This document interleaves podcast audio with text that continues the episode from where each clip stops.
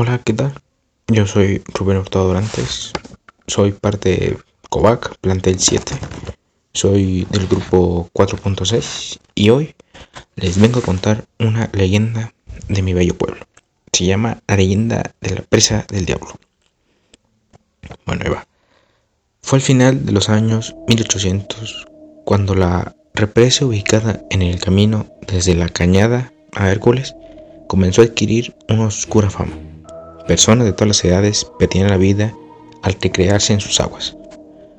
Construida con el objetivo de proveer de energía para activar las turbinas de la fábrica textil de Hércules y de paso formar parte de la infraestructura hidráulica de la ciudad de Querétaro, al igual que su similar San Isidro.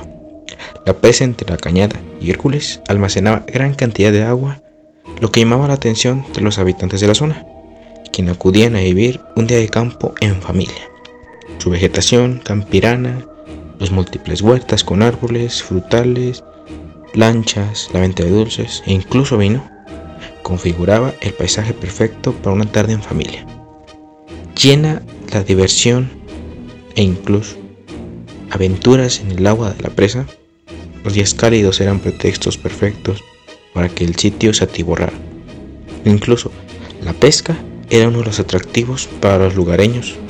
Sin embargo, la tragedia lo empañó todo. Poco a poco las noticias acerca de ahogamientos en la presa fueron cada vez más comunes.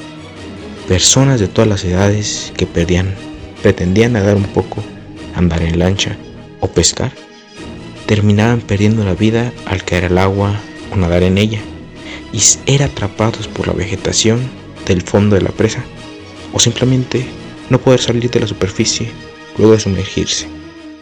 Entonces, los rumores empezaron. La mayoría de los cuerpos, al ser rescatados por las autoridades, tienen una aterradora expresión en el rostro, como si antes de morir su intención hubiese sido defenderse de algo que les atacara. Fue estremecedor impactante.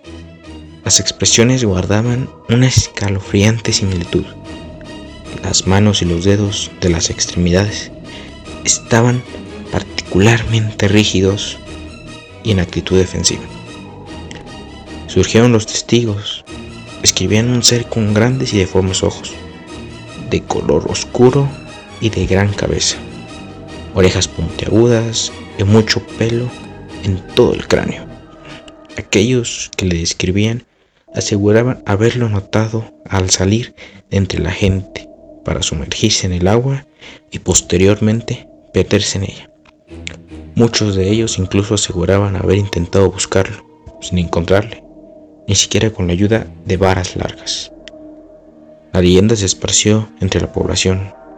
El espíritu del agua del río Querétaro emergía en la cañada y se llevaba consigo visitantes sin distinción de sexo o edad. Se, se decía que se molestaba debido a que la gente agitaba el agua y entonces él se veía obligado a defender su hogar de visitantes no deseados. La historia se fue deformando hasta que se afirmó que más que un espíritu, el que nos aseguraban existía en el río Querétaro, era un demonio. De ahí que hoy en día el lugar es conocido como la presa del diablo.